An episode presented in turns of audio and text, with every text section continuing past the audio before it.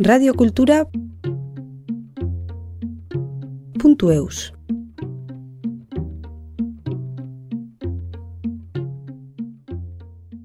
Topaketa harrigarri bezain interesgarria egin dugu Kebekiar azentuarekin Euskaraz mintzatzen den Montrealeko bisitari batekin.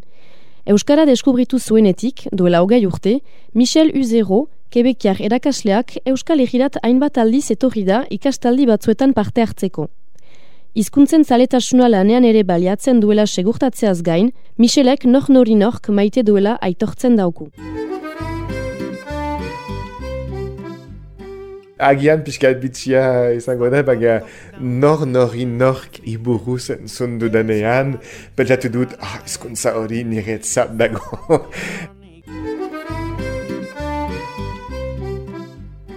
Agian pixkat bitxia izango da, baina nor nori nork iburuz entzun dudanean, pentsatu dut, ah, izkuntza hori niretzat dago.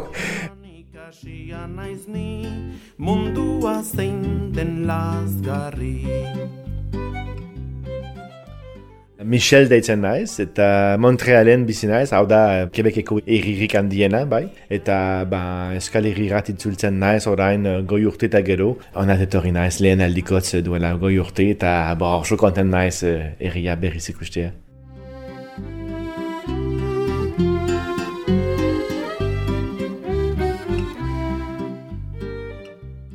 Ezkuntza lagintzan ikasten nuen, bai, eta irakasle batek behin aipatu du Euskara ze desberdina den, eta beste Europako ezkuntzak eh, oso desberdinak zirela, familia batean zeundela, baina Euskara bakar bakarik zegoela bere familian, bai. Beraz, ark hori nire jakin mina piztu zidan, eta jakin nahi nuen nolakoa zen izkuntza hori, eta azken finean konturatu naiz, ba, interesan dian aukala, beraz, liburu bat erosi dut, eta ezkuntza ikasi dut nire kabuz uh, etxean.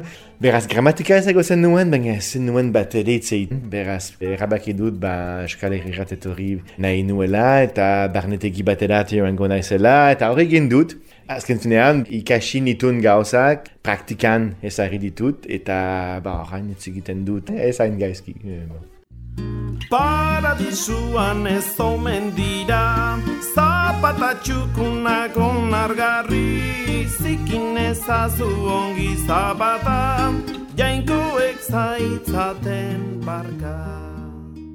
Izkuntza minorizatu batean, askotan konturatuko zara, ba, bakar bakarik aintzinako kantuak entzunen dituzula eta oso gauza zaharrak bakarrik bizi direla bai, baina euskaraz eta ezkuntza honetan gaur egungo kultura egiten ari da. Musika egiten dena eta literatura eta telebista eta irrati saioak eta oso oso izkuntza bizia dela konturatu naiz eta ark berriz nire interesa harrapatu du.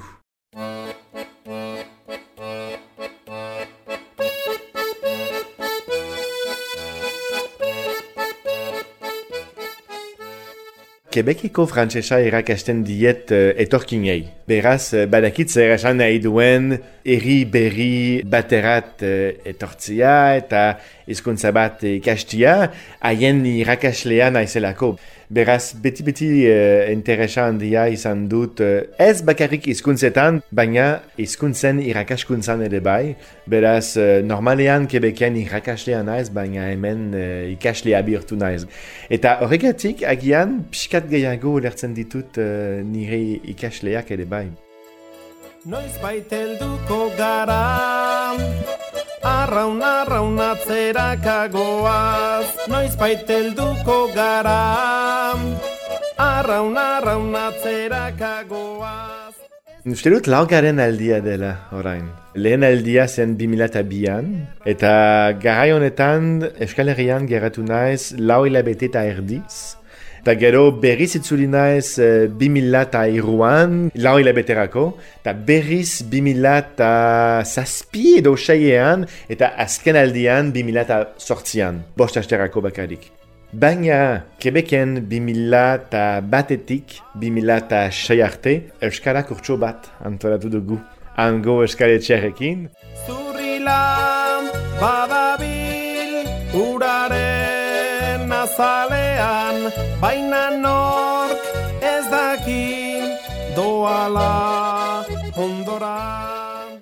Emengo pertsonak, Quebec erratioa eten ziren haien uh, ikasketak egiterat. Eta gu, hauekin harremanetan esartzen ginen, eta galetzen ginen, ba, interesa dakazue gure kortsoan, eh, nahi duzue eh, irakasleak bihurtu, eta oh, bai, bai, beti, beti eh, energia eta entuziasmoarekin egiten zuten, beraz, euskara kortso bat antolatu dugu, eta persona batzuk ikasi dute, eta haietako batzuk euskal irrat etorri dira ere bai, eta mintza praktika izan dute, beraz, Quebecian ere bai euskaraz mintzatzeko aukaran aukan.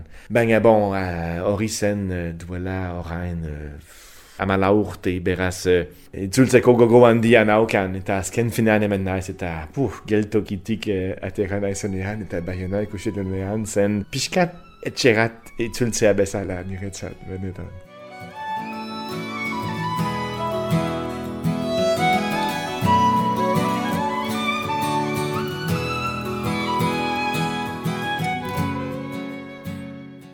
Ogoita bost egun izango naiz hemen, urrepeleko barnetegi rat joango naiz, haste batez, eta gero beste barnetegi baterat joango naiz. Eta gero ba, nire mutil laguna etorriko da onat, eta elkarrekin segituko dugu bidaia berak ez usikunan Euskal Herria ikusi. Bederatzi egun izango da hemen, beraz eh, modu bat aurkituko dugu uh, erri osoa, edo bon, erriaren uh, zati bat uh, ikustea. Anaiak ziguten erran Handik laster ginen gerlan Gerlan kotxe bat alokatu dugu, eta bon, joango gara irrizarirat, eta larainerat, eta gero bardeak ikusi nahi ditugu ere bai. Donostian dakagu lagun bat, bere apartamendua prestatzen uh, diguna, beraz han biziko gara pixka bat, eta gero Bilbon beste lagun bat daukat, beraz agat joango gara, eta espero dut, ba, bukaeran denbora izango dugula, baina seguraski izango da oso bidai polit bat, bai.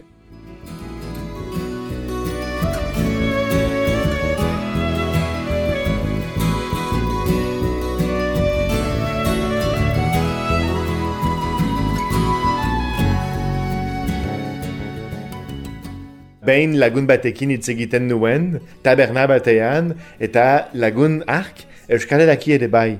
Beraz, bien artean hitz egiten genuen euskara, eta petxatzen genuen ba inork ez gaitu ulertuko, eta momentu batean ikusten dugu gana, etortzen den mutil bat, Euskal Herriko kamiseta batekin, eta petxatzen dugu, oh, hemen ere ezin dugu euskara zitzegin inork ez ulertu gabe, bai, baina bon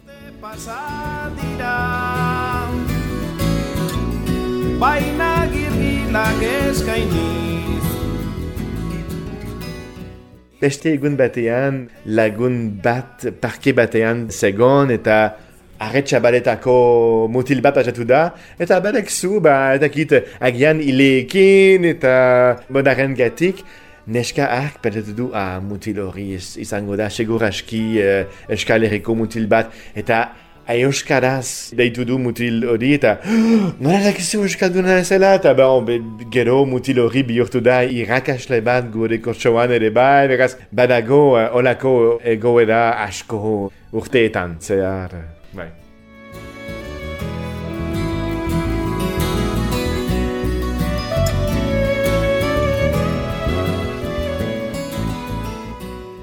Agian pixkat bitxia izango da, baina nor nori nork iburu zen dudanean, pentsatu dut, ah, izkuntza hori niretzat dago. Izkuntzek nola ideekin eta errealitatearekin rolazten duten asko interesatzen zait. Eta alako gauzak ez da agertzen frantsesez, ez da agertzen uh, ezagutzen ditudan beste hizkuntzetan, beraz hori oso gauza interesgarria izan zen niretzat. Eta asko asko maite ditut errelatiboak egitea izena baino lehen, hori ez dugu frantzesez. Beraz da, niretzat nire buruan da joko bat bezala. Joan zirenak Gero hobe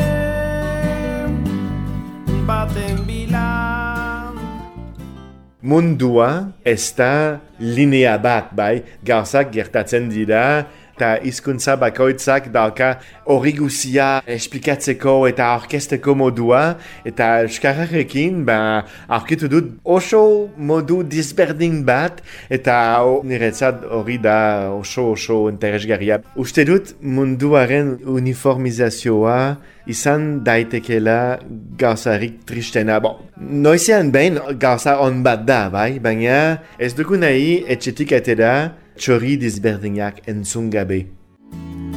Joan zirenek urrun hoben baten bilan Munduko disberdintasuna eta aberastasuna da altxor bat, bai? Asko asko gustatzen zait, kanpoan joaitea eta txorri asko entzutea eta uh, landare asko ikustea eta gauza berdina da gizakien artean. Munduaren aberastasuna gure aurrean dago eta dastatu nahi dut. Eta ez dut nahi desberdintasun eta aberastasun hori desagertzea.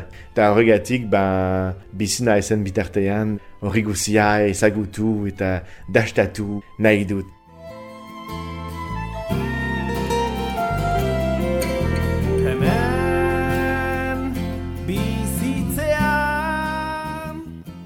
Behin entzun dut frantzez batzuk esaten Euskal Herriko jendeak itxiak zirela.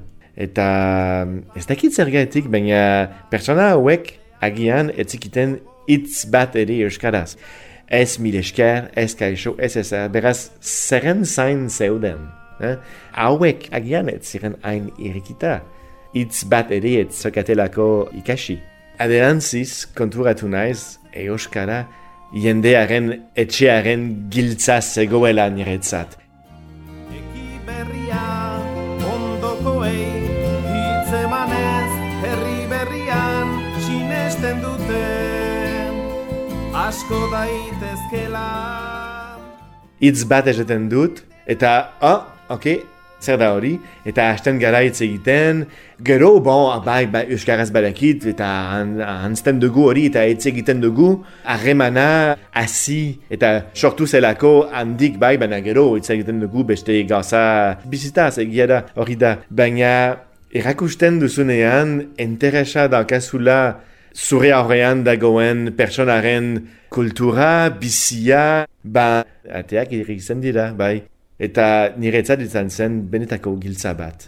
Lagunak ditut orain Euskal Herrian, betirako nire lagunak izango direnak. Ez bakarrik Euskaraz badakidalako, baina berriz hori izan zen giltza bat. Beraz, uh, uste dut oso erresa dela esatea, ba, hemen go jendea etxita dagoela, baina gero zuk zer egin duzu ateak irekitzeko. Euskatzeko inglesa bozo galtza hundik Nahiz motel xamarra izan Elebiak zera biltzan bozo galtza hundik Babekzo orain, berrogei eta zazpi urte ditut, eta, bon, Euskal Herrirat joan naizen lehen aldian, hogei eta ez dakit sei urte nituen gutxi gora beda, bon, gara honetan zuri bizian zehar joaten zara, eta ez duzu asko pentsatzen, orain persen ari naiz, ba, zer egingo dut uh, berrogei urte baru. Eta agian, ba, gustatuko lezaidake, Montrealetik kanpo bizitzea, kanpoko etxe txiki batean, da, da, da, ez dakit. Baina Euskal Herria ikusi dudanean, iritsi naizenean duela iru uh, egun, bedatu du, asko gustatuko lezaidake, hemen bizitzea. Agian, ez dakit, sei hilabete urtero, edo urtean zehar, ez dakit, hemen bizitzea, eta agian uh, etxe bat izaitea, urrepelen, edo basen afaroan, edo suberoan ez dakit. Baina hori da, amets bat, eh? Gero, bon, bizia pixkat komplikatua da, eta azken finean, ba, Euskal Herrirat eh, etortzen banaiz iru urtetan behin, edo bi urtetan behin, nire bizitzaren bukairaino, biziki mutil konten izango naiz, uh, asko maite dudalako uh, eri hori. Eskubidez dira mintzo, molde zabaleta zintzo, bozo galtza hundi. Berriro sortuko balitz, herrian mila zapartitz, bozo galtza hundi. Radiokultura Zure izena galtzean, bozo galtza hundi. Nork zaitu zubilatuko, nor dazuta zoroituko, bozo galtza hundi. Bozo galtza puntu eus.